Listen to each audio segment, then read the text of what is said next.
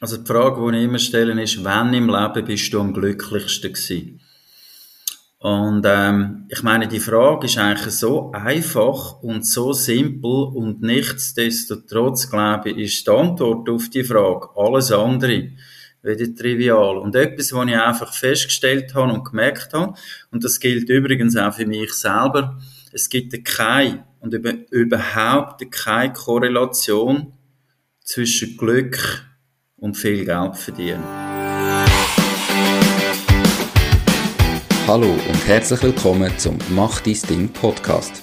Erfahre von anderen Menschen, die bereits ihr eigenes Ding gestartet haben, welche Erfahrungen sie auf ihrem Weg gemacht haben und lade dich von ihren Geschichten inspirieren und motivieren, zum dein eigenes Ding zu machen. Mein Name ist Nico Vogt und ich wünsche dir viel Spaß bei dieser Folge vom Mach dein Ding Podcast. Die Podcast-Folge wird gesponsert von Balwas. Im August bietet Balwas allen KMU kostenlose Webinare zu gerade zwei verschiedenen Themen an. Am Donnerstag, 24. August, bekommst du den ganzen Tag viele Tipps zum Thema Rekrutierung von Mitarbeitenden trotz dem Fachkräftemangel. Und am Donnerstag, 31. August, gibt es ein Lunch-Webinar, wo sich mit dem Thema Vorsorge für Einzelfirmen befasst und Möglichkeiten sowie die Vor- und Nachteile aufzeigt. Mehr Informationen findest du unter balwas.ch/webinare. Herzlich willkommen zum heutigen Interview. Mein heutiger Interviewpartner ist der Stefan Trapic. Der Stefan unterstützt Menschen dabei, in einer immer digitaler werdenden Welt nachhaltig, gesund, motiviert und leistungsfähig zu bleiben. Und wenn jetzt du zulässt und denkst, ach, schon wieder so ein Coach, ähm, der Stefan coacht unter anderem den Peter Bolliger, der schon mehrmals bei uns ähm, im Podcast war und mega erfolgreicher Content Creator ist und ganz ein cooler Typ. Aber zum Beispiel auch der Ramon Hampel, wo auch schon zu Gast war im Podcast und äh, da in brutal kurzer Zeit mit 30 schon ein Unternehmen aus dem Boden gestampft hat mit 70 Mitarbeitern. Also der Stefan hat definitiv etwas drauf. So sind wir nämlich auch in Kontakt gekommen, so über all die Leute, die er schon coacht hat, die dann bei mir im Podcast gelandet sind. Unbedingt dabei bleiben. Hey Stefan, schön bist du da. Zuerst mal, wie geht's dir? Danke vielmals, Nico, für die Einladung. Es geht mir sehr gut. Merci. Ich habe mich sehr äh, auf unser Gespräch gefreut, natürlich. Ich mich auch, wirklich, eben, wie gesagt, ähm, im, im, im, Intro, im Kurzen, du coachst da ganz spannende Leute. Erzähl jetzt mal noch schnell, was genau machst du mit denen? Ja, ähm, also, wie du gesagt hast, es ist so meine ganz grosse Passion und Leidenschaft, dass ich Menschen in ihrer ganz persönlichen Entwicklung unterstützen will. Das sind äh, auf der einen Seite sind das Einzelpersonen, aber auch äh, Gruppen. Ähm, ich habe so vom, vom Background her, ich habe zwei Coaching-Ausbildungen gemacht als Management-Coach, aber auch noch Coaching-Ausbildung als Burnout-Prophylaxe-Coach, äh, wo ich irgendwo wirklich eine Passion für das Thema entwickelt habe und oder in der Regel ist es so, dass wenn, Menschen im Leben nicht mehr so wahnsinnig gut unterwegs sind oder wenn sie merken, dass irgendetwas vielleicht so ein bisschen im Argen liegt, dann kommen sie zu mir und dann äh, helfe ich ihnen, Antworten auf Fragen zu finden, wo sie wahrscheinlich in den letzten Monaten bis ein Jahren erfolglos probiert haben, zum selber finden. Also ich bin nicht der, der den Leuten sagt, weißt wie man es macht oder was die Lösung ist, sondern ich bin der, wo den Leuten eigentlich äh, Hilfe zur Selbsthilfe anbietet. Ja, also so das klassische Coaching, wenn man das möchte trennen, wo eben irgendwie also ein bisschen grundsätzlich davon ausgeht, dass die Lösung im Menschen ist und man sie einfach probiert mit den richtigen Fragen und Techniken wie raus, rauszubekommen. Absolut, genau so ist es. Ja, und wo es auch in dem Sinn die Abgrenzung gibt, oder zum Mentoring, wo wir uns auch schon mal äh, in dem Sinn kurz darüber unterhalten haben. Ganz genau. Jetzt, du hast mir ja deinen äh, Elevator Pitch gesagt, den ich als Intro gebraucht habe. Dann ist mir aufgefallen, du sagst dort nachhaltig, gesund, motiviert und leistungsfähig. Was mir in dem Moment fehlt, ist, und zwar nach dem Gespräch mit dem Peter Bolliger, wo ich ja im einen Gespräch wirklich, wo er erzählt hat im Podcast, dass zwar vielleicht nach außen immer aussieht, als wäre er so super glücklich und alles, aber dass es auch in dem Erfolg bei ihm quasi einen Moment gegeben hat und er denkt hat, hey, irgendwie so glücklich ist er gar nicht. Er ist glücklicher gewesen, wo er äh, noch als Broken Backpacker, wie er es genannt hat, unterwegs war. Bali. Mhm. Ähm, Genau, also in deinem Elevator Pitch fehlt mir jetzt so das Glück oder glücklich sein, sondern äh, gesund, motiviert, leistungsfähig. Ähm, darum hätte ich, ich hätte jetzt erwartet, dass noch etwas in die Richtung kommt. Finde ich eigentlich total einen spannenden Input, habe ich mir so noch gar nie überlegt. Hat vielleicht aber ein bisschen etwas damit zu tun, dass wenn ich gesund bin, wenn ich motiviert bin und wenn ich leistungsfähig bin, habe ich das Gefühl, dass die Wahrscheinlichkeit, dass ich glücklich bin, wahrscheinlich tendenziell auch aufgeht. Aber äh, es stimmt, also ich könnte den Elevator Pitch locker noch um das Thema glücklich erweitern und ich glaube, er würde, er würde das eher noch gönnen. Danke vielmals für den Input. ähm, ja, bitte, bitte. Hey, wir haben ein mega spannendes Vorgespräch gehabt. Ähm, ich habe leider dort noch nicht auf Aufnet, gedrückt. Das wäre da ganz viel äh, mega Spannendes schon drin gewesen.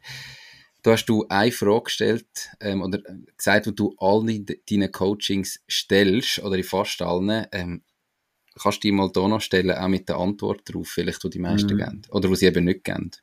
Also die Frage, die ich immer stelle, ist, wann im Leben bist du am glücklichsten gewesen?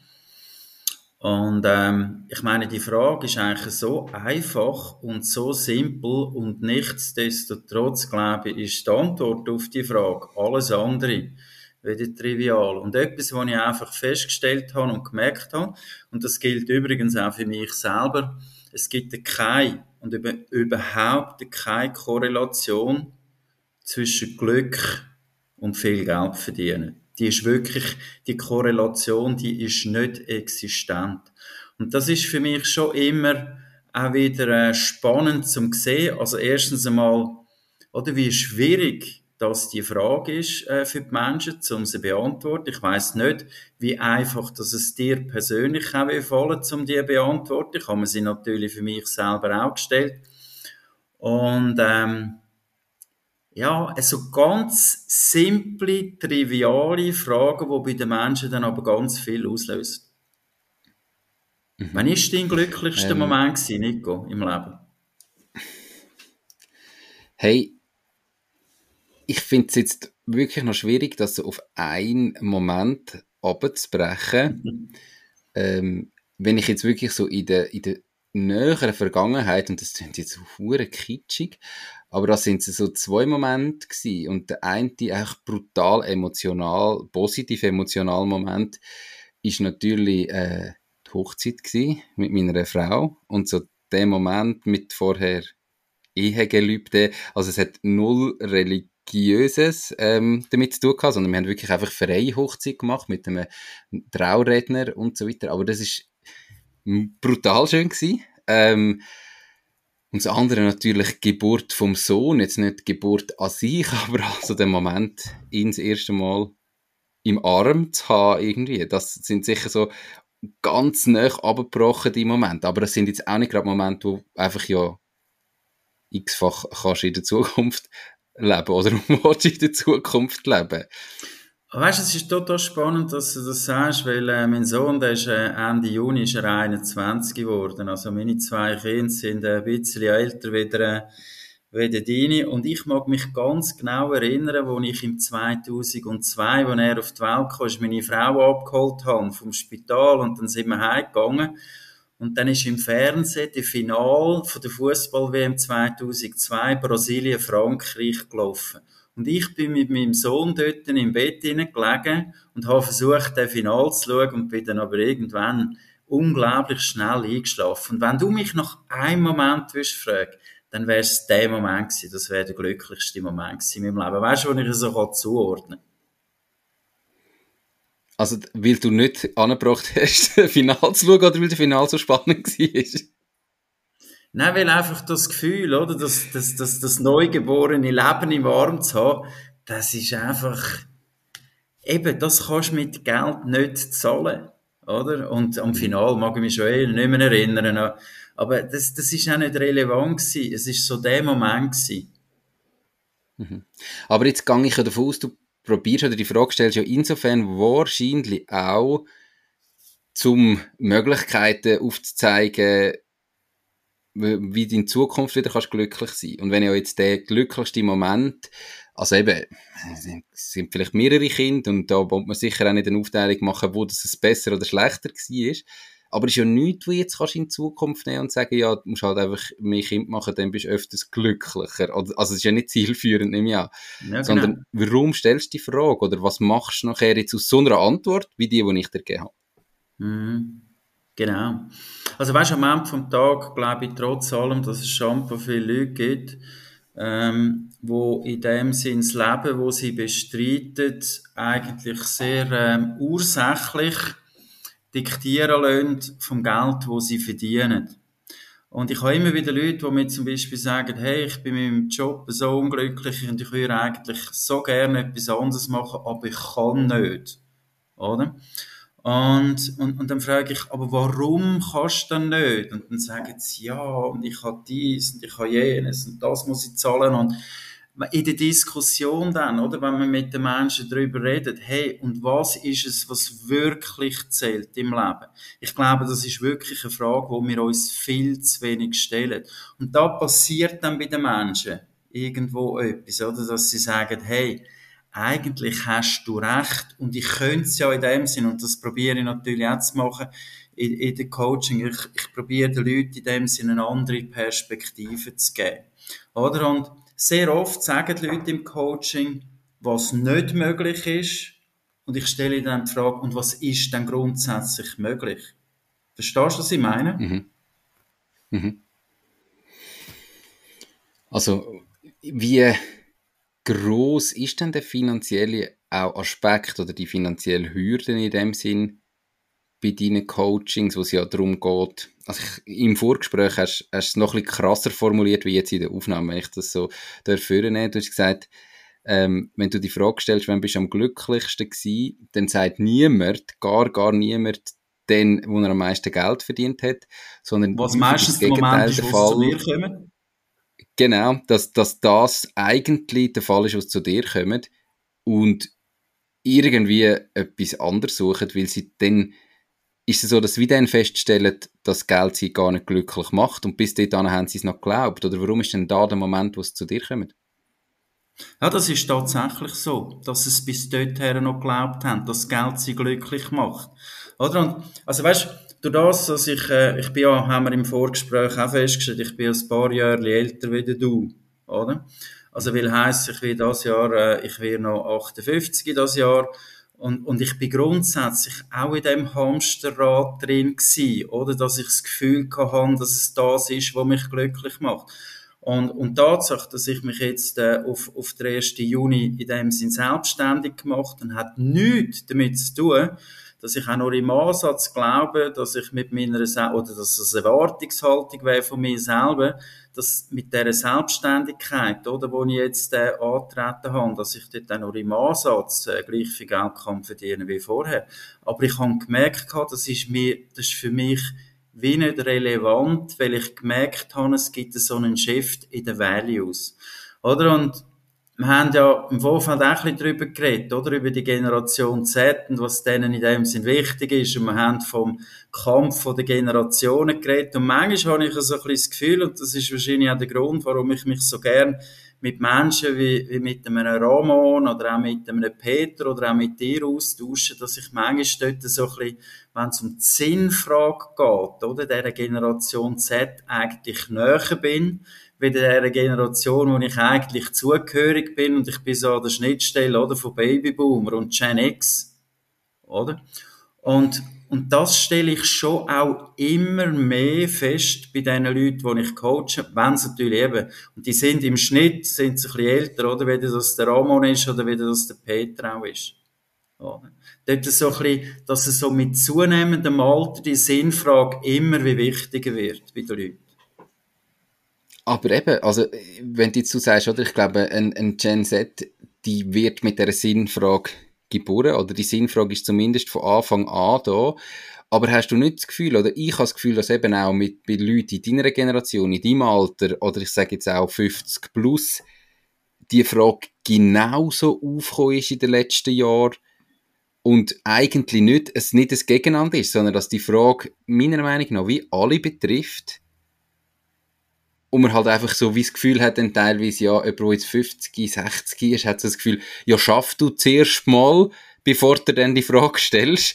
Es ist mehr mein Recht jetzt mit 60, wo 30 Jahre, 35 Jahre geschafft hat, mir die Frage zu stellen, was mache ich jetzt? Ja, also so kommt es mir manchmal ein bisschen über, dass eigentlich die Frage omnipräsent ist, nicht nur bei den Jungen, sondern auch bei den Alten, aber dass häufig dann so die ältere Generation auch so ein bisschen mit dem Finger zeigt und sagt, hey, zuerst musst du jetzt mal schaffen, bevor du dann irgendwann die Frage stellen. Ja, und das ist jetzt zum Beispiel etwas, was ich nie will machen weil äh, es steht mir nicht zu, zu bewerten, was andere Menschen machen. Ich schaue es an, ich nehme es zur Kenntnis, ich diskutiere, aber dass ich jetzt das in dem Sinn würde bewerten, das kommt mir grundsätzlich nie in den Sinn. Ähm, das, was du gesagt hast, oder, mit dieser Generation, oder, also ich bin ja irgendwo jetzt äh, U60, äh, bin ich eigentlich zugehörig. Mm. Und wenn wir die Generationenkämpfe anschauen, dann habe ich so manchmal ein bisschen das Gefühl, dass so ältere, weisshaarige Männer, oder, wie ich es bin, so wie, ja, wie du sagst, oder, man ist so ein bisschen eifersüchtig, dass die das jetzt vielleicht schon mit 18, 20 oder 25 merken, was ich eigentlich immer gern habe, aber nie in dem Sinn mir selber möglich gemacht habe. Und darum, äh, aber, oder wenn du sagst, oder wenn ich mich frage in meinem Umfeld, so die Sinnfrage, oder? Ähm, dass es ganz viele Leute gibt in meinem Umfeld und in einem ähnlichen Alterssegment äh, wie ich, das sehe ich jetzt bei mir wirklich nicht so. Das muss ich jetzt wirklich sagen. Also weißt, vor allem, wenn man davon redet, also, dass es nicht Leute sind, äh, wo irgendwie mehrere Millionen schwer sind und sich einfach im Prinzip ähm, können äh, in dem Sinne das Recht rausnehmen, zu machen, was sie wollen, sondern einfach Leute, die gut verdient haben und irgendwo noch, aber trotz allem noch drei, vier Jahre in dem sie müssen und dort merke ich in der Tendenz schon eher, dass sie im Hamsterrad drin sind und so der, der, der Purpose, der ist zwar da, der hätte es gern, aber aus Gründen, wo sie sagen, es gibt viele Gründe, warum das, das was ich eigentlich will im Leben, ich nicht leben kann. Verstehst du, was ich meine? Ja, also meine Grundsuche sowieso vielleicht ist dann auch schon ein Konsternieren und einfach sagen, ja, was gibt es denn in drei, vier, fünf, sechs Jahren, bis ich dann sowieso aufhören zu arbeiten, muss ich jetzt auch nicht mehr. Jetzt habe ich schon 30 Jahre gemacht, jetzt mache ich halt die fünf, sechs Jahre noch fertig und dann bin ich ja sowieso pensioniert und dann habe ich Zeit, um all das Zeug zu machen, was ich will. Ist es denn nicht irgendwann vielleicht wie der Shift, den du machst, dass du irgendwie, anstatt noch etwas zu ändern, so einfach so auf die lange Bank schiebst und sagst, ja, jetzt spielt es auch keine Rolle genau. jetzt warte ich halt noch, mach halt Oder noch und ich, ich bin ich bin im Prinzip kein Freund davon, zum Sachen auf die lange Bank zu schieben. Und was ich auch immer wieder feststelle, oder? Ganz generell im Leben. Ich weiß nicht, wie gut dass es dir gelingt, oder? Aber wir haben eine Tendenz, dass wir zu allergrößten Teilen zurückschauen und uns darüber aufhalten, was nicht funktioniert hat im Leben. Dann schauen wir für was wir hoffen, das wird dass, dass es wird funktionieren. Aber was wir so ein bisschen, was wir so ein bisschen vergessen ist, äh, wir leben im Heute und Jetzt. Und ich glaube, heute ist der 26. Juli, es ist 15.34 Uhr und ich mache mit dir den Podcast und ich freue mich darüber, jetzt in dem Moment, dass ich den Podcast mit dir mache. Und was in Zukunft wird sein, das kann ich Stand heute kann ich das nicht beeinflussen und darum probiere ich natürlich Menschen schon auch dabei zu unterstützen, dass sie sich auf das konzentrieren, was heute war. Oder? Und wenn man äh, so aus der Sicht von der Resilienz an gewisse Themen anschaut, dann zeichnet sich ja resiliente Menschen durch das aus, dass sie A können akzeptieren und wenn ich auch können akzeptieren, dann kann ich loslassen, oder? Und was gestern war, ist, kann ich heute nicht mehr verändern, aber die Art und Weise, wie ich damit umgegangen und was ich für mich äh, für Schlüsse daraus rausziehe. Oder wir haben ja im Vorgespräch haben wir auch darüber geredet, oder, was, äh, was Corona mit dir gemacht hat, oder? Und wie das bei mhm. dir in dem Sinn, was es für einen Shift gegeben hat bei dir. Und über das mal wieder zu reden und zu sagen, hey, und damals hast du es ja als, als gut und positiv angeschaut. Was kannst du von dem, was damals gut war, ist, für dich jetzt, für heute, für den, für den Mittwoch, wo wir jetzt drin sind, was kannst du für dich in dem Sinn daraus rausnehmen und wie kannst du das für dich persönlich emotional im positiven Sinn verankern.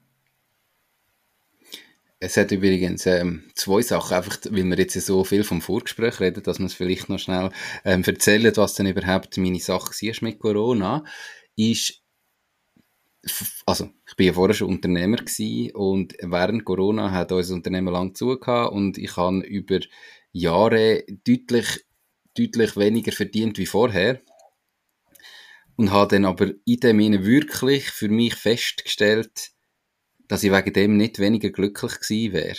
Also, dass eben, das, was du schon gesagt hast, dass weniger Geld nicht einen Einfluss gehabt hat auf mein Glück, ähm, und das einfach für mich auch für die Zukunft rausgenommen habe und gemerkt habe, irgendwie einfach noch mehr schaffen, für zum noch mehr Geld verdienen, macht mich definitiv nicht glücklich.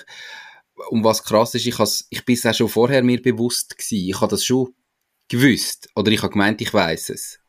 Aber in dem Moment, wo ich es dann wirklich noch ich sage jetzt schwarz auf weiß gesehen habe und gemerkt habe, ich habe jetzt so viel weniger verdient und es hat sich nichts verändert, ich bin wegen dem nicht unglücklicher gewesen, das ist mega krass gewesen.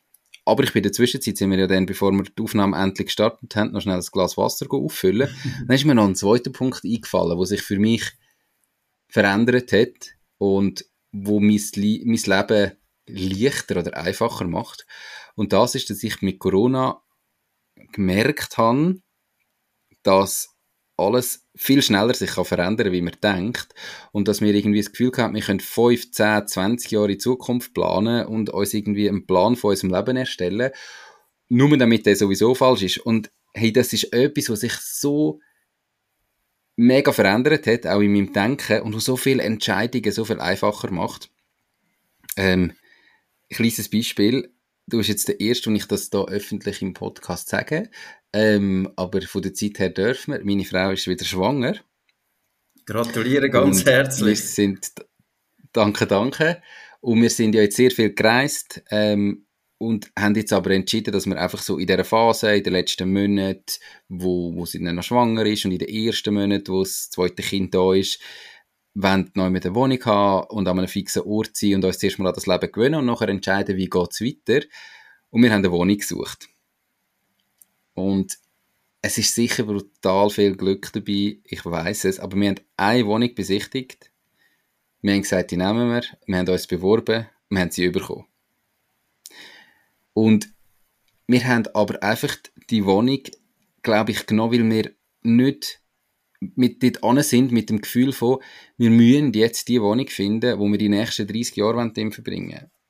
Sondern wir haben einfach gesagt, hey, wir gehen jetzt ein Jahr, zwei da rein und wenn es uns mega gut gefällt und passt, dann bleiben wir länger da in und wenn nicht, ja, so what, dann suchen wir uns wieder eine andere. Wir zügeln. Es ist auch nur gemietet, aber selbst wenn sie würdest kaufen, dann würde sie halt wieder verkaufen. Und das hat sich, es fühlt sich durch das so viel einfacher an und ich glaube, die aller, aller, allermeisten Leute wären in dem Fall in die Wohnung rein und hätten zwar das Gefühl gehabt, ah, die gefällt mir schon, würden aber irgendwie ein Haar in der Suppe suchen, haben das Gefühl, mm, ich glaube, ich muss gleich noch vergleichen und ich kann gleich noch drei andere anschauen und bis dann ist die erste, die dir eigentlich gefallen hat, schon wieder weg, weil du die eben nicht beworben hast. Einfach weil du so einer Entscheidung immer so viel, viel, viel zu viel irgendwie Bedeutung ist. Und das macht für mich das Leben auch viel einfacher, dass ich einfach wie gemerkt habe, hey, wenn es uns nicht gefällt, suchen wir uns eine andere. Wir haben ein Jahr Mindestmiete. Und nachher können wir wieder künden und können wieder raus. Also weißt mhm. Weißt du, wie ich meine? Absolut. Weißt du, es ist noch lustig. Ich hatte vor ein paar äh, Minuten habe ich die Definition gegeben, meine persönliche Definition von Resilienz. Akzeptieren und mhm. loslassen. Mhm. Und das ist nichts anderes als das, was ihr in dem Sinn gemacht habt. Oder und in dieser Situation, wo ich drin sind, gibt es doch nichts Besseres zu machen.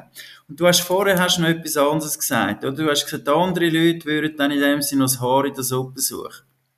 Und das ist das Problem von unserer Gesellschaft. Und das ist auch das Problem von unserem persönlichen Wohlbefinden. Wir fokussieren uns immer, oder in den allermeisten Teilen, fokussieren wir uns aufs Negative. Das ist einfach so. Und die Entscheidung, auf was wir uns fokussieren, hat ganz ursächlich und nur etwas mit uns selber zu tun. Und wenn ich will, finde ich in jeder Situation im Leben, hey, weißt du, es gibt gewisse Situationen, wo ich schon der Meinung bin, da muss man jetzt nicht noch irgendwo krampfhaft probieren, etwas Positives zu finden, weißt du, so ganz, ganz dramatische Lebensereignisse oder Krankheiten oder was weiß ich. Aber wenn du schaust, durch was, dass wir uns im Normalfall im Leben stressen lassen, und, und, und wo wir immer eine Tendenz haben, zum Negativen noch zu suchen, dann fehlt mir manchmal schon ein bisschen der Glaube. Das muss ich schon ganz ehrlich zugeben.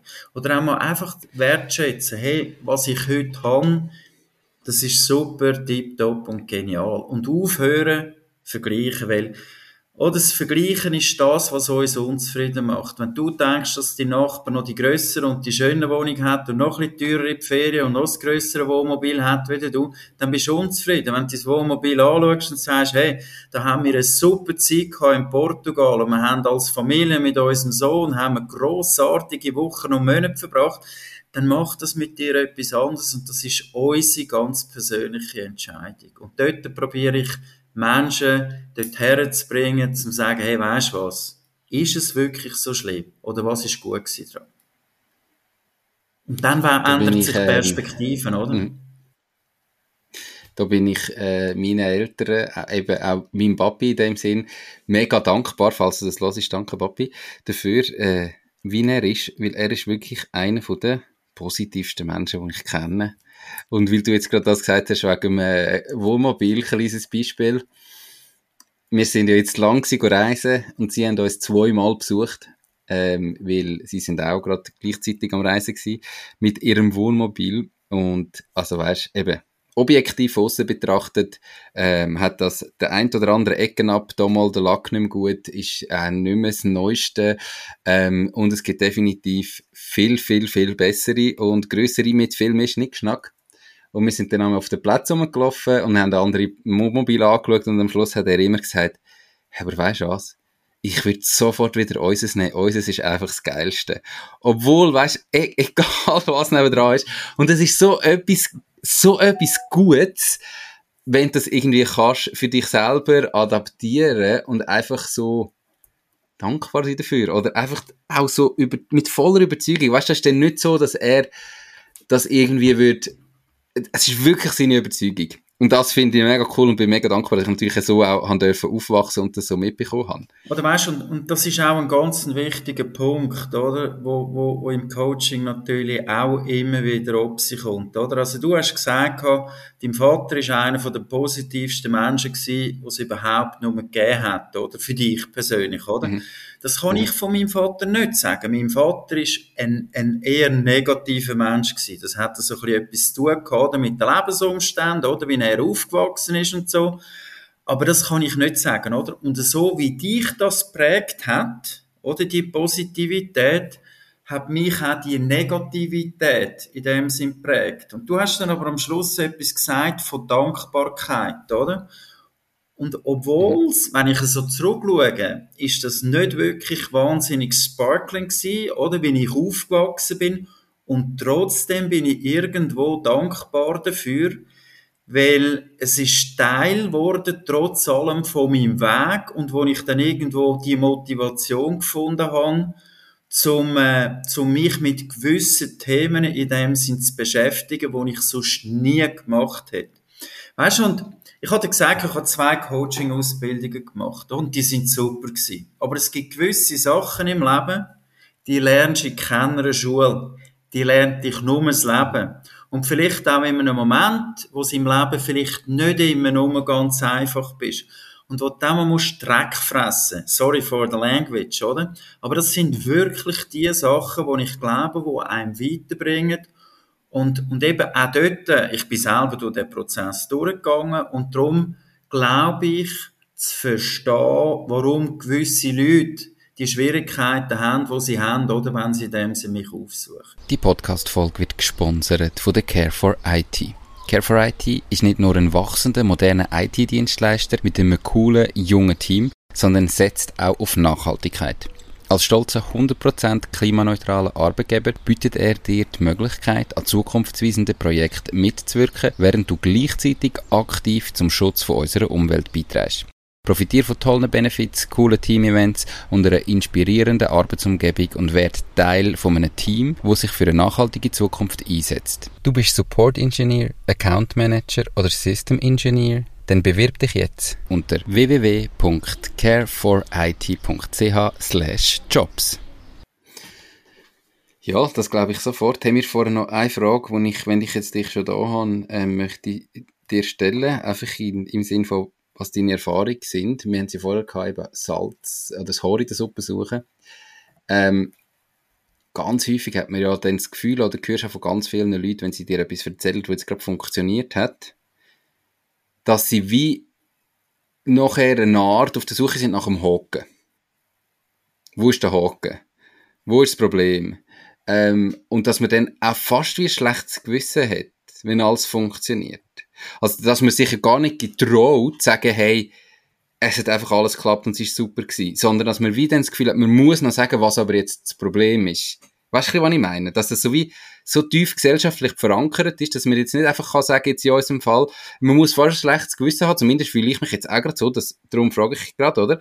Man hat fast ein schlechtes Gewissen, wenn ich sage, hey, wir haben eine Wohnung angeschaut, die hat uns mega gefallen, wir haben uns beworben und wir haben sie auch noch gerade bekommen. Heute, wo man davon redet, mhm. dass man irgendwie Wohnungsnot hat und dass man kein, sich x-mal muss bewerben und so. Warum habe ich fast ein schlechtes Gewissen, wenn ich das sage? Hm.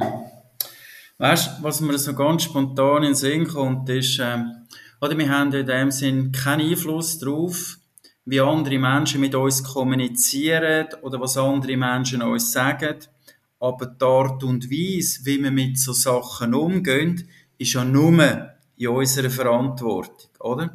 Und das wiederum hat mhm. natürlich mhm. etwas zu tun mit der Prägung, oder, wo wir im Prinzip äh, bekommen haben auf der, aufgrund von der Art und Weise, wie wir aufgewachsen sind. Und weißt du, nochmal, auch da wieder, oder, du, es ist wirklich der, der, der Kontext auch zwischen dem Haar in der Suppe suchen, oder Weißt wenn ich dich frage, hey Nico, wie geht's dir, oder? Oder wenn ich irgendjemanden frage, du, wie geht's dir? Dann höre ich ganz selten, hey, mir geht's gut. Wann hat dir das letzte Mal jemand gesagt, wo du gefragt hast, wie geht's dir? Wann hat das letzte Mal jemand gesagt, hey, mir geht's richtig gut im Leben. Ich bin zufrieden mit meiner Frau, ich bin zufrieden äh, mit meinem körperlichen Zustand, ich bin am Job zufrieden, ich schaffe nicht zu viel, ich schaffe nicht zu wenig, ich habe einen guten Chef, meine Kollegen sind grossartig und ich nehme mir ab und zu einmal Zeit für mich selber. Wann hast du das, das letzte Mal gehört? Ich kann dir wirklich sagen, ich, ich weiss so jemand, wo, wo das mal so geantwortet hat und, er da, und ich bin so positiv überrascht gewesen. Nach dieser Antwort ist es mir wie selber besser gegangen und zum ein bisschen Kontext zu geben, ähm, das ist ein Militärkollege von mir, mit dem bin ich damals in Teres und wir haben jahrelang keinen Kontakt gehabt. Und dann bin ich ja Anfangsjahr für den Swiss Podcast Award, äh, da den Community Award nominiert gewesen und habe natürlich müssen Stimmen sammeln und habe einfach quasi all, mein ganzes Adressbuch angeschrieben oder hey, du für mich voten. Und dann haben gewisse natürlich darauf inter, äh, interagiert und reagiert und geschrieben und dann bin ich mit ihm habe ich geschrieben und habe gefragt, hey, wie geht's? Äh, was machst du? Wie geht's? Und seine Antwort war, hey, mir geht super, das Leben meint es mega gut mit mir. und dann hat er gesagt, eben, warum? Es ist voll, wenn du das so liest, es ist voll irritierend. Es ist so ungewöhnt, so eine Antwort zu bekommen. Und ich habe ihm aber nachher wirklich, glaube einen Tag später nochmal geschrieben und gesagt, hey, so eine geile Antwort. Ich, ich habe einfach, will, wie noch wissen, sagen, hey, ich finde das so cool, wie du das geschrieben hast und dass das so schade ist, dass man das so selten hört. Ähm, also ich kann mich wirklich so insofern an ein einziges Mal in meinem Leben erinnern, wo jemand mir so wie jetzt du quasi die Antwort gegeben hast und es ist mir bis heute wirklich auch noch so präsent und ich finde es einfach Darf geil. ich fragen, wie hat der geheißen zum Vornamen? Äh, Fabius. Fabius.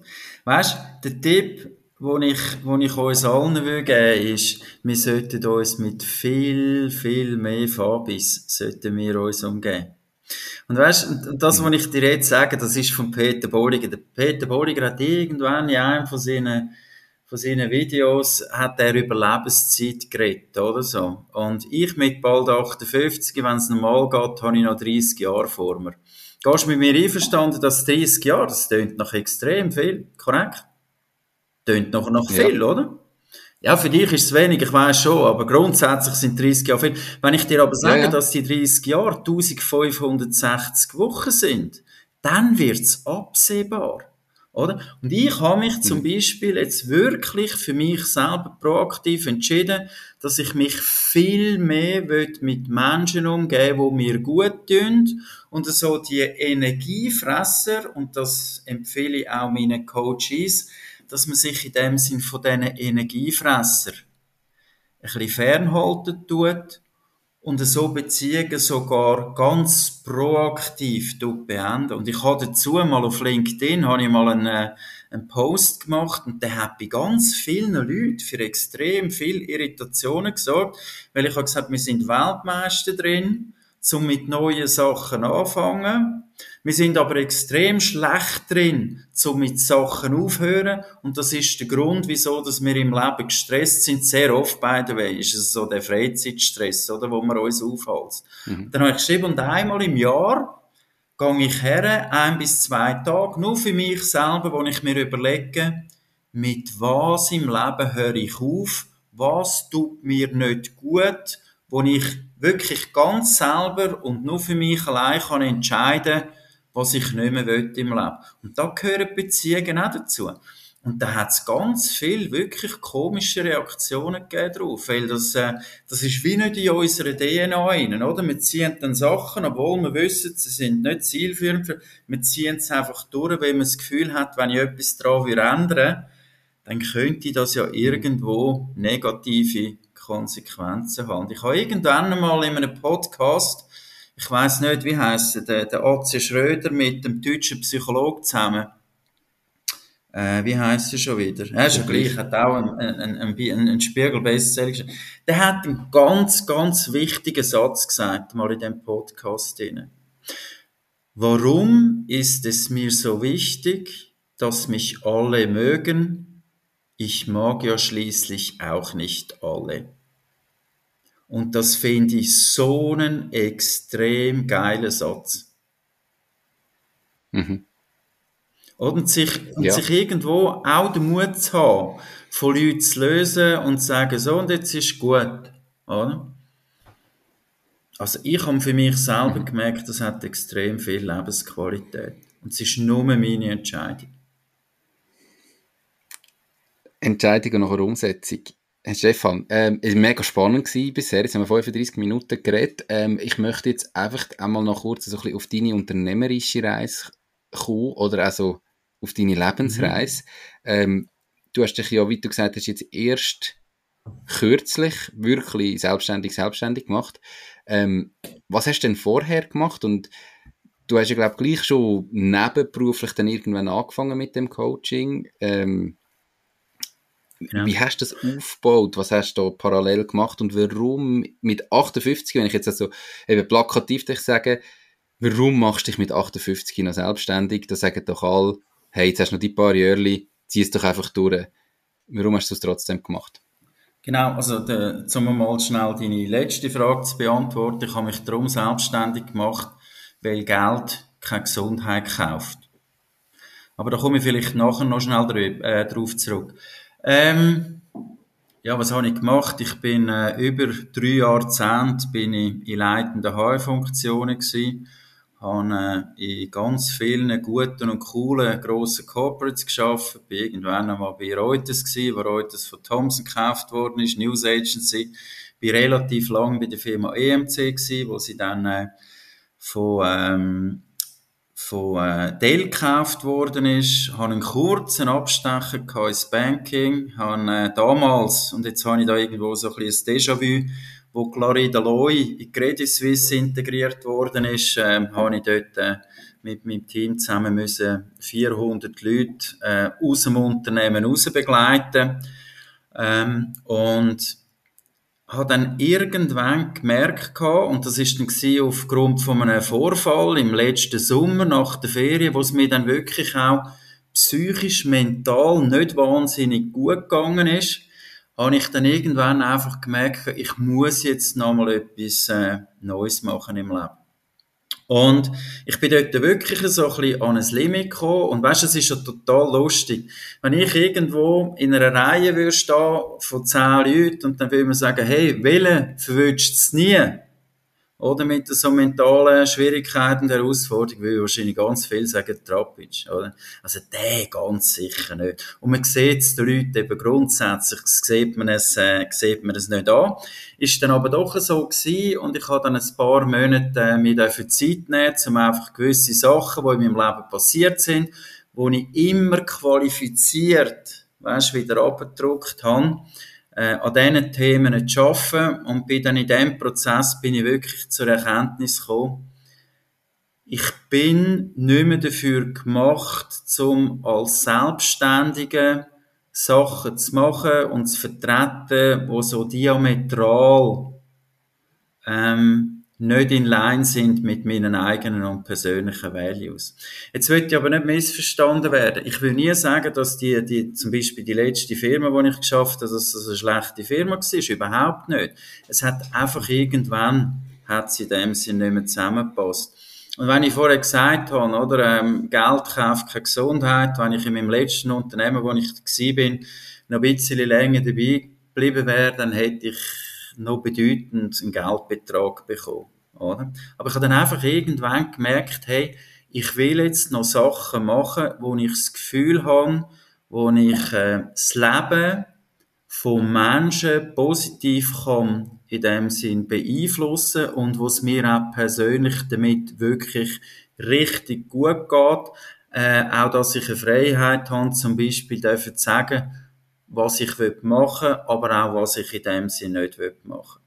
Und der Schritt in die Selbstständigkeit ist mir darum einigermaßen leicht gefallen, weil ich schon vor über 20 Jahren damit angefangen habe, so ein bisschen selbstständig werden im Nebenerwerb, oder, wo ich Einzelpersonen, aber auch schon Gruppen unterstützt habe zu den Themen, die ich dir vorher gesagt habe. Das ist so ein bisschen mehr oder weniger eigentlich mein Weg. Und wie viel hast du denn das, du hast gesagt 20 Jahre, hast du das schon gemacht, wie viel hast du das nebenberuflich gemacht und Ist alles nebenberuflich gewesen, also eben. Oh, du meinst, ja, wie viel im, im Sinn von wie viel Prozent? Ja, genau, also und warum denn jetzt der Schritt, warum ist es 20 Jahre gegangen, bis du den Schritt jetzt komplett gewagt hast? Also weißt du, warum, was hat dich vorher zurückgehalten, dass du es nicht früher gemacht hast? Schiss gehabt extrem Schiss gehabt. Ich habe einfach irgendwie, und das ist auch tief in mir innen verankert, alle Leute haben mir immer gesagt, hey, mach's doch, du wirst erfolgreich sein. Und ich habe es nicht geglaubt. Ich habe nicht mir selber können sagen, hey, wenn du das jetzt probierst und wenn du dich selbstständig machst, du wirst erfolgreich sein.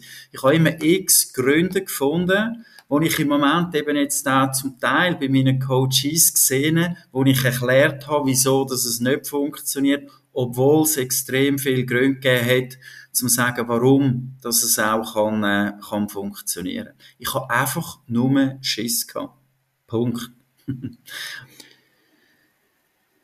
hast jetzt zwei, dreimal das Wort erfolgreich mhm. genannt. Ähm, und ist meiner Meinung nach ist es auch ein bisschen so, dass das Wort eben wie falsch interpretiert wird. Im Sinn von, weißt, wann ist etwas erfolgreich? Da hat jeder eine Definition im Kopf.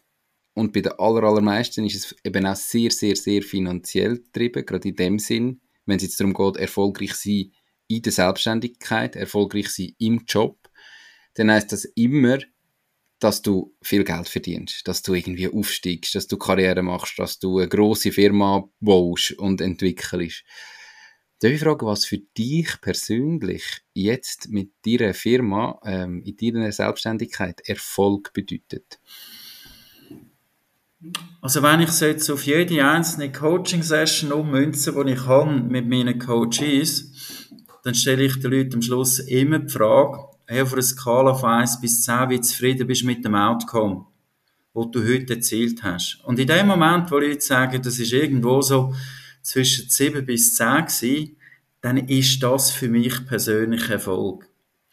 Und Erfolg ist für mich, wenn ich einen kleinen Beitrag leisten kann, eben, dass Menschen besser durchs Leben kommen, dass sie, dass sie Antworten finden auf Fragen, wo sie sich schon längere Zeit gestellt haben und dass sie am Ende vom Tag eine bessere Lebensqualität haben, plus, habe ich jetzt von dir gelernt, overall auch glücklicher sind. Und dass es etwas ist, wo mir persönlich Spaß macht. Ich will nur noch und ausschließlich und ich weiß schon, das klingt jetzt vielleicht ein bisschen esoterisch, ist es, ist es aber überhaupt nicht. Ich will mit Menschen und Firmen und Organisationen arbeiten, wo ich das Gefühl habe, dass die mindestens im Ansatz meine Werte und meine Wertvorstellungen teilen. Und wenn ich das kann machen dann, dann, dann bin ich für mich selber in meiner Definition erfolgreich. Oder wenn ich jetzt zum Beispiel einmal sage, hey, nein, mit, mit dieser Firma will ich nicht arbeiten dann ist das für mich nicht ein Failure, sondern dann ist das für mich Erfolg, weil ich bei mir selber geblieben bin und meinen eigenen Prinzipien können treu bleiben. Wenn es rein nur um, um, um den finanziellen Erfolg gegangen wäre, dann hätte ich mich nie selbstständig gemacht. Never ever. Nie im Leben. Aber das ist es nicht. Es ist für mich, wie du gesagt hast, Erfolg ist für mich nicht messbar mit Geld. Ähm, ist er null messbar mit Geld? Oder weißt, ich meine, wir sind, es ist relativ einfach, wir brauchen in dieser Gesellschaft Geld.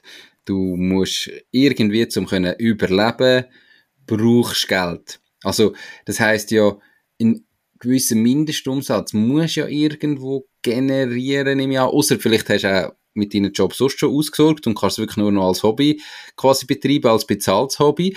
Aber, weißt, ist das jetzt, wenn du den Erfolg beschreibst, gar nicht da. Weißt, es gibt ja einen Unterschied zwischen sagen, finanzielles Maximieren ist das Ziel, oder zum sagen, ich muss den und den Betrag erreichen, weil ich muss ja gleich irgendwie davon leben. Also irgendwo braucht es ja da trotzdem in einer Definition, ja. oder, also, oder gar nicht. Schau, ich bin jetzt ganz mutig und mache etwas, wo äh, in dem Sinn Menschen in der Schweiz nicht machen. Oder ich habe irgendwo ab dem, ab dem 1. Juli bin ich jetzt ganz offiziell oder äh, als ich angefangen habe Essen, bin ich selbstständig. Wenn ich vom 1. Juli bis Ende Dezember und ich habe eine eigene GmbH und du weißt, was das bedeutet, man hat äh, relativ viel Kosten im Sinn von Pensionskassen, AV, EV, schiss mich tot. Wenn ich vom 1. Juli im nächsten halben Jahr einen Umsatz erziele von 70 bis 80.000 Franken, das ist reiner Dienstleistungsumsatz, weil ja ich mich als Person verkaufe, dann finde ich das extrem erfolgreich für ein erstes halbes Jahr. Und das ist weit davon entfernt, dass es auch nur annähernd so viel wäre, wie ich vorher verdient habe. Wie haben die Leute darauf reagiert, wo vorher, ich meine, du, im Normalfall ist man ja vorher in einem Umfeld mit Menschen in ähnlichen Positionen. Man tauscht sich aus, man sieht sich an Events, an Anlässen und so weiter. Wie reagieren die Leute, die jetzt vorher irgendwie einen ähnlichen Job gemacht haben wie du, ein ähnliches Lohnniveau haben wie du, wenn du ihnen jetzt sagst, du machst dich selbstständig und ihnen dein Angebot präsentierst? Also die allermeisten haben gesagt, hey, das finde ich extrem cool. Ganz viele davon haben gesagt, du, das würde ich eigentlich auch gern machen, aber ich finde den Mut nicht, in dem Sinn zu machen. Und weißt, wahrscheinlich gibt es auch solche, die finden, das ist ein totaler Büffelmist, was der macht, aber die sagen es ja in der Regel nicht. Und das wäre mir auch völlig, es wäre mir wirklich völlig egal, weil, oder meine Überzeugung damit, was ich mache, mache ich nicht mehr davon abhängig, wie andere Menschen darauf reagieren. Oder wenn du bei dir selber bist und wenn du überzeugt bist, dass das, was du machst, dass das richtig ist, dann ist es dir völlig schnurzegal, was andere Menschen über dich denken. Also weißt, ich habe zum Beispiel, ich, ich, ich fahre im Moment ein wunderschönes Auto noch, so ein Relikt, oder, aus, aus, aus meiner Corporate-Zeiten, wirklich Audi e-tron. Und da habe ich jetzt noch eineinhalb Jahre Leasing. Und wenn das Leasing abgelaufen ist, weißt du, was wir ich machen? Ich will mir kein Auto mehr kaufen. Wir werden ein Auto haben, meine Frau hat ein Auto und wenn ich ein Auto brauche, dann, dann, dann miete ich Mobility Budget. Und es interessiert mich nicht. Das, das mhm. macht nichts mit mir. Ob ich jetzt ein, ein, ein, ein Mobility Opel Corsa fahre oder ob ich ein Audi e-tron fahre, das macht nichts mehr mit mir. Du hast gesagt, nichts mehr jetzt. Ähm, ja. Wenn in deinem Leben hast du das festgestellt? Wenn in deinem Leben hat sich das geändert? Du hast gesagt, du hast vor gut einem Jahr wirklich mal so ein Down gehabt, wo du dann äh, eben, ich sage jetzt, sich wirklich entschieden hast, jetzt muss etwas gehen. Aber ist das ein längerfristiger Prozess gewesen, wo du das mitgenommen hast? Weil ich, eben, wir, wir nennen es ja, also neudeutsch die Lifestyle-Inflation. Ähm, wahrscheinlich haben mit 18 die meisten wenig verdient und die einen bleiben halt eher auf einem tieferen Lohn und der andere ihre Lohn wird relativ hoch, wie es wahrscheinlich bei dir war. Du gibst ja dann einfach dementsprechend mehr aus irgendwie, manchmal weiß man gar nicht unbedingt für was, aber irgendwie geht ja das Geld weg. Und eben, der neue Standard ist der neue Standard und der ist halt teurer und ein Rückschritt tut ja in den allermeisten Fällen brutal weh. Und jetzt sagst du, der Rückschritt, weil das würde jetzt, ich sage jetzt so genannt werden, vom Audi e-tron auf das Mobility Budget Abo, tut dir heute nicht mehr weh. Was ist das für ein Prozess gewesen? Wann hat der gestartet und mm. warum ist der überhaupt in Gang gekommen? Mm. Es ist grundsätzlich ist es ein schleichender Prozess gewesen, wo dann äh, im letzten Sommer, oder, wo ich, wo ich so die, die, die gesundheitlichen Probleme hatte, wo dann so ein bisschen den Höhepunkt erreicht hat, wo ich einfach gesagt habe, hey, jetzt ist, jetzt ist gut. Weißt du, so, die, die sehr qualifizierte Auseinandersetzung in dem Moment mit mir selber und mit meiner eigenen Geschichte, oder? Die hat dann irgendwo ultimativ dazu geführt, dass ich einfach gemerkt habe, was mir persönlich wichtig ist im Leben. Und, und, und wichtig ist mir einfach in dem Sinn, dass das Thema Freiheit haben und das können machen, was ich wirklich machen will und, und, und, und das in dem Sinn auch noch gern zu machen. Das soll überhaupt nicht heißen, oder, dass äh, all die Jobs, die ich in der Vergangenheit hatte, äh, dass die in dem Sinn, dass das schlechte Jobs gewesen wären. Aber weißt, ich habe mir mal irgendwann einmal äh, die Frage gestellt, hey, wann bist du das letzte Mal richtig glücklich gewesen an einem Job? Und, und de facto ist das irgendwo vor etwa sechs Jahren gewesen, 2017. Und wenn du so lang und ich weiß nicht, weißt, wie viele Leute da draussen, die jetzt da vielleicht zulassen, wie viele von diesen Leuten in einer ähnlichen Situation drin sind und sagen, ja, jetzt bin ich zwar auch 58, aber jetzt muss ich noch sieben Jahre durchheben und dann ist alles vorbei und dann fange ich an das Leben geniessen, ohne dass wir wissen, ob wir es dann wirklich noch geniessen können, oder? So der Moment und die Erkenntnis und auch mit Hilfe von jemandem extern sagen, hey, weißt du was, und jetzt gibt's wirklich keinen Grund mehr, zum nicht zu machen, was du eigentlich schon seit sechs, sieben Jahren hast machen and now do it. Also weißt, das, das tönt jetzt alles so extrem romantisch und wie wenn das nicht mit viel Zweifel auch in dem Sinne pflastert gewesen wäre. Es ist nicht so einfach gewesen. Aber heute, am 26. Juli 2023, kann ich wirklich sagen, hey, das ist, äh, das ist eine gute und die richtige Entscheidung gewesen, um es zu machen. Aber es ist ein schleichender Prozess gewesen. Es ist sicher nicht irgendetwas, wo, wo schwarz-weiß ist. Also all die, die jetzt zulassen und selber noch nie in dem Alter sind, nicht 58 sind, aber vielleicht äh, der ein oder andere kennen, wo genau in so einer Situation ist, wo sie wüssten, hey, eigentlich da mein Papi, mein Onkel, mein Götti, was auch immer, ist irgendwo in so einer Situation und ich weiß genau, der ist eigentlich unglücklich, aber irgendwie zieht er es trotzdem durch, weil er das Gefühl hat, es geht ja nur noch 5, 6, 7 Jahre und dann ist sowieso fertig dann schickt doch dem mal die Podcast-Folge, dann kann er mal reinlassen und hört vielleicht, was das auch noch möglich wäre und dass es eben einen anderen Weg gibt, einfach so, zum ähm, da mal noch ein bisschen die Podcast-Folge zu bewerben. Ähm, jetzt muss ich mal schnell überlegen, wann ich sonst eigentlich an fragen Ah, genau. Du hast gesagt, es war sechs Jahre ein schleichender Prozess gewesen. und jetzt ist etwas, was ich immer, immer, immer wieder feststelle und ganz schlimm finde, ist etwas, dass es eben in den allermeisten Fällen gleich so ein Knallergebnis braucht, bis man in die Gang kommt. Also, du hast gesagt, oder, vor einem Jahr bist du wirklich am Punkt gewesen, wo du gemerkt hast, jetzt, es geht nicht, jetzt muss ich gesundheitlich, angeschlagen und so weiter. Ähm, da gibt's ja ganz unterschiedliche Modelle oder Situationen, wo es sind, aber ein Schicksalsschlag, dann ist es immer schwierig zu definieren, ab wann ist etwas ein Schicksalsschlag, das jedem ein bisschen anders, aber häufig ändern Menschen ihr Verhalten ja gleich erst nach so etwas. Warum schaffen wir das nicht ohne so etwas? Warum braucht es da? Mhm. Weil der Leidensdruck einfach noch nicht äh, gross genug ist. Darum, oder? Und es ist noch spannend, oder? Ich meine, das wirst du sicher noch viel weniger erlebt haben wie ich. Ähm, aber wenn du zum Beispiel in deinem Umfeld, in deinem, in deinem näheren Umfeld jemanden hast, der zum Beispiel massive persönlich, äh, massive gesundheitliche Probleme hat, oder wenn du sogar jemanden hast, in deinem Umfeld, wo in einem vergleichbaren Alter ist wie du, stirbt, oder? Dann macht das ja in der Regel etwas mit uns. Und was ich immer wieder feststellen ist, es macht uns im Moment betroffen, aber wirklich etwas ändern tut sich nicht, oder? Und meistens ist es bei uns so, dass wir so einen Schuss vor den Bug bekommen, gesundheitlich. Also weißt du, eben in meinem Alter, das ist vielleicht irgendein Herzinfarkt oder es ist, äh, es ist äh, irgendein ein, ein Hirnschlag oder was weiß ich was. Erst dann sind wir in der Lage, Sachen zu verändern, obwohl wir schon seit Jahren wissen, oder, dass wir etwas müssten machen. Oder, und wenn ich so mit meinen Kunden arbeite, habe ich so ein Life-Balance-Modell. Und ich will das ganz kurz erklären. Das Modell sagt, es gibt vier Bereiche im Leben, die in der Balance sein dass es uns gut geht. Das eine ist Leistung. Dort ist subsumiert Job, Aus- und Weiterbildung.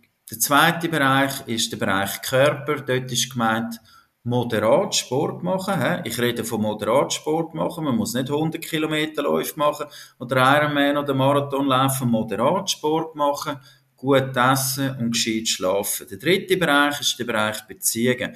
Und das ist jetzt zum Beispiel jetzt, oder, wenn wir deinen Fall nehmen, das ist jetzt nicht nur gemeint Beziehung zu deiner Frau, weil es kann sein, dass, die, dass du zwar findest, du hättest eine super Beziehung mit deiner Frau, aber deine Frau findet, das ist nicht ganz so und sie verlässt dich. Und dann musst du irgendwo ein soziales Umfeld haben, das dich trägt, wo du weißt, jetzt kann ich das Telefon in die Hand nehmen und ich habe so zwei, drei Freunde oder ein soziales Umfeld, wo mich, wo mich in dem Sinn trägt. Und der vierte Bereich, das ist so der Bereich, äh, Values, Werte, dort ist auch so das Thema Spiritualität ist dort angesiedelt, wo du einfach Sachen machst, nur für dich allein, wo dir gut tun. Oder? Und vielleicht du als, als Familienvater von einem jungen Sohn, inzwischen zum zweiten Mal Vater, das ist so bei, bei Eltern mit kleinen Kindern ist das sehr oft ein Bereich, wo vernachlässigt ist, weil man sowieso in dem Sinn zu wenig Zeit hat. Oder? Und die Erfahrung, die ich mache, ist, dass wenn es Menschen nicht gut geht, dann sind in der Regel drei von diesen vier Bereichen sind nicht gut. Meistens sogar alle vier Bereiche. Oder? Und dann, erst wenn die Leute mhm. in dem sind crashen, oder sind sie in der Lage, zum Herren zu gehen und zu sagen, hey, und was muss ich jetzt in meinem Leben verändern? Und das sind zum Teil wirklich Momente, wo dann plötzlich Veränderungen in einer Geschwindigkeit möglich sind, wo man sagt, wow, wie hast du es können vorher jahrelang negieren und jetzt geht's plötzlich? Und das hat etwas damit zu tun, weil wir natürlich schon sehr am Leben hängen, oder? Und plötzlich merken, hey, wenn ich so wie weitermache, wie ich bis jetzt unterwegs bin, dann kommt's nicht gut, oder?